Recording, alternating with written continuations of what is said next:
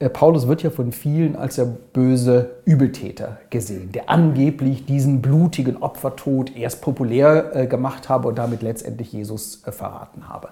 Aber wenn man die paulinischen Briefe selber sich anschaut, dann sieht man genau das Gegenteil ist richtig. Paulus musste sich des Vorwurfs erwehren, er würde zu sehr von der Gnade Gottes, zu sehr von der Liebe Gottes sprechen. Wo bleibt denn dann die Verantwortung? Ist es dann egal, was ich tue? Muss ich sündigen, damit Gott Gott mir desto mehr vergibt. Das ist die wirkliche Auseinandersetzung, in der Paulus steht. Und das entscheidende Problem für ihn war, denke ich, der Kreuzestod Jesu.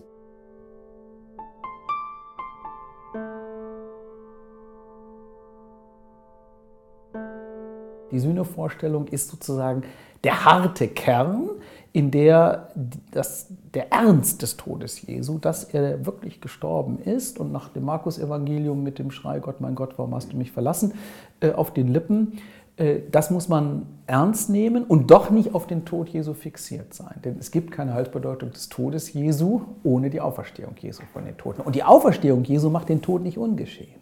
Natürlich folgt auch aus der paulinischen Sühnetheologie eine, äh, ein Anspruch. Ne? Also man muss gerecht leben. Äh, aber warum? Weil man sich an Jesus orientiert. Es kann nicht so sein, dass ich glaube an Jesus und anders lebe als er. Nicht? Ich muss mich von ihm sozusagen in seine Gottes- und Nächstenliebe hineinleben lassen. Ganz anderer Ansatz.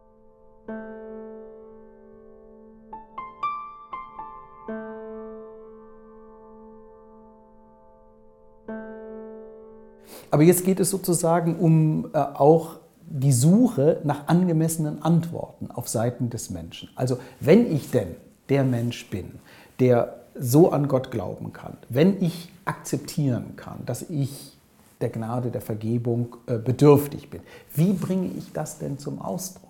Das ist die entscheidende Frage. Vielleicht hilft es, ähm, indem man mal von diesem anderen, auch nicht ganz einfachen äh, Begriff des Opfers herkommt. Da hat Paulus, Paulus ganz klare äh, Vorstellungen. Also er sagt im Römerbrief etwa, es geht um euch selbst. Bringt euch selbst als Opfer Gott dar, indem ihr neu denkt, neu von Gott denkt, neu von den Menschen denkt, neu von euch selbst äh, denkt und indem ihr einen logischen, einen vernünftigen Gottesdienst äh, feiert. Ne? Das ist sozusagen die paulinische Antwort und da geschieht natürlich jetzt eine ganz starke, äh, ich sage auch Zivilisierung des Opfergedankens. Ne? Also es fließt da kein Blut mehr, aber äh, es wird wichtig, dass man eben halt die entsprechenden Formen findet, um in Verbindung mit Jesus, in der Nachfolge Jesu oder auch vielleicht in der Nachahmung Christi eben halt diesen Weg der Gottesliebe und der Nächstenliebe geht. Und das ist dann das wahre Opfer.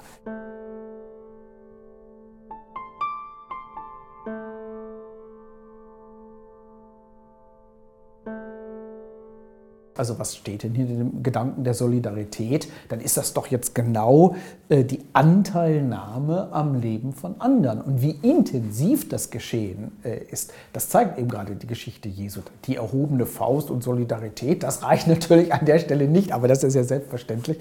Äh, die ganze Lebensgeschichte Jesu kann, kann schon eine äh, Geschichte der Solidarisierung Gottes mit den Menschen genannt werden.